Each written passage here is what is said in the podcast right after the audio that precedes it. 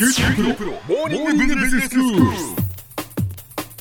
日の講師はグロービス経営大学院の福田明先生です。よろしくお願いしよます。ろしくお願いします。先生今日初登場でございますので、はい。簡単に自己紹介お願いします。はい、えー福田と申します。私はグロービスで、主に大企業を中心としてね、管理職向けの方のこうリーダーシップトレーニングですとか、はい。あとはあの福岡にもあります大学院の方でも、ええあの組織行動とリーダーシップっいいう科目を教えてますんで、ええまあそれと何している人ですかっていうとリーダーシップを教えている人っていうのが一番わかりやすいかもしれませんね。ああそうなんですね、はい。ということはじゃあ今日からはリーダーシップのおはい。話をしていただける、そうですね。というこ今日はあのとですね特に大学院で教えてます、ええ。組織行動とリーダーシップはい。まあ、これについてちょっと皆さんとねあとお話しできればなと思ってます。ええ。でちょっと最初にお聞きしてみたいんですけど、はい。リーダーシップを発揮している人ってどんなイメージを連想されます？そうですね。やっぱりリーダーシップのある人っていうのはこうみんなを束ねてそして引っ張っていく力のある人、俺についてこいみたいな、うん そうですよね。そういうイメージですね。あの実際私もあのクラスでどんなリーダーになりたいですかっていうことを聞ね、はい。でそうすると大体似たような、うんあの人を束ねるとかビジョンがあるとか、はいはい。決断力があるとかあそうですね。確かに。こういうことが大体上がってくるこれそのものにはあの別に間違いはないんですけれど、え。一方でじゃあそんなリーダーになりたいと思いますかなれますかっていうことをいつも聞くんですけど、なるほど。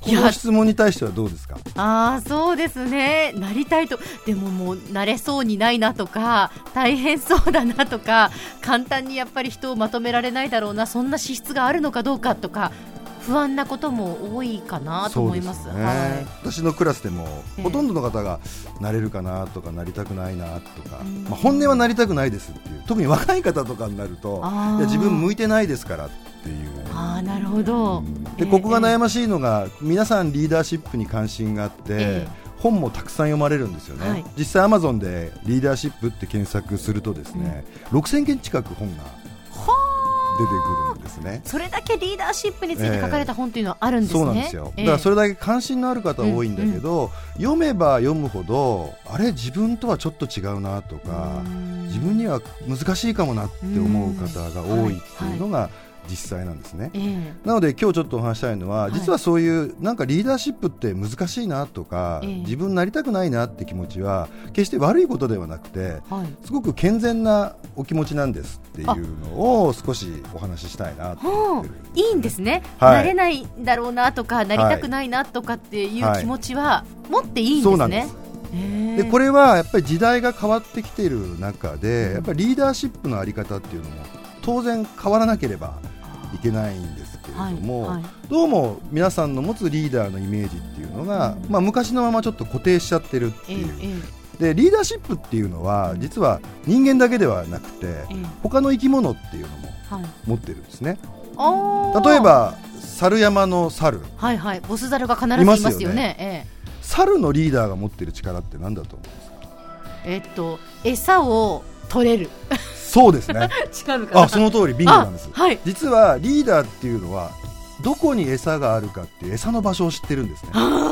でそれがその集団を維持する上で極めて大事なことじゃないですか、ええええとええ。いうことはその生きるためのに必要な餌の場所を知っている、はい。力を持っている人がうんうん。リーダーになって、はい。でその人についてくるっていう信頼を示すことで、リーダーは、まあ、バナナなり木の実なりっていううんうん。餌を与えると、はい。こういうことでリーダーって成り立ってるわけええええでこれは人間も一緒なんです基本的には、うんただし人間が生き物と違うのは、うんつながる力っていうのはものすごいんですね。はい、あの猿っていうのはどんな集団でもなんか100人ぐらいまでしかうん束ねられないらしいんですよ。言うたら100匹ってこと100ですね。匹ですね、でも人間っていうのは1000人なり1万人なり、まあ、国で言えば数億人の人をねええ。束ねることができると。でこの違いってどこから生まれるかっていうと、ええ。実は人間っていうのはものすごい想像力があるほうことなんですね。想像っていうのはイマジネーションってそうですことです。か目に見えないものを信じられる力っていうのがあってで典型的なのがその民主主義って言われるはいもので、はい。これは特定の権利を与える、うんねうん。いろんな自由ってあるじゃえないですか、えええ知る自由とか、はい。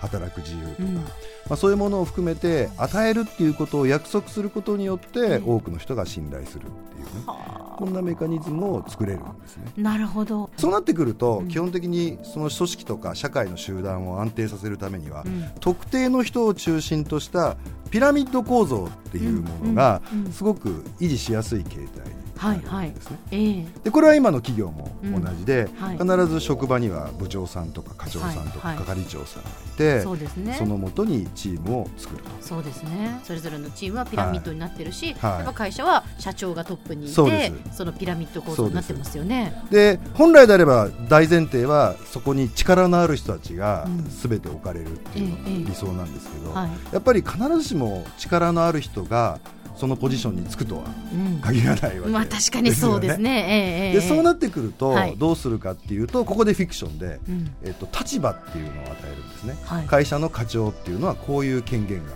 ええるこういうことを決められるはい。この権限っていうものを今度は人間が持っている力に変わってうん。見えるようにして、はい。組織っていうものを維持していったはいはい。でこれが多くの企業に置かれているその組織の在り方の大前提で,、うんでそこにつく課長なり部長さんなりっていうのが、うん多くの人が認識するリーダーと。うん。で一方で最近そのリーダーの人っていうのの信頼性がすごく下がってしまっているっていう問題がありまして、はい。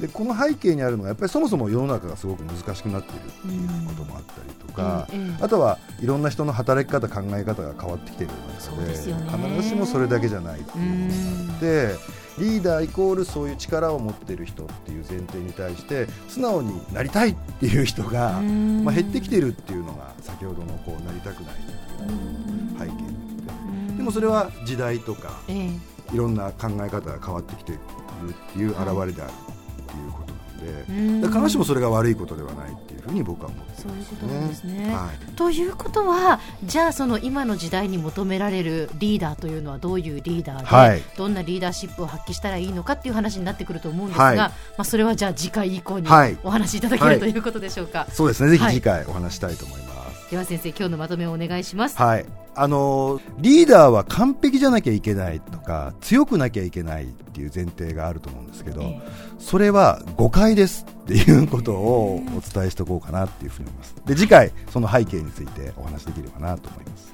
はい、今日の講師はグロービス経営大学院の福田明先生でした。どうもありがとうございました、はい、ありがとうございました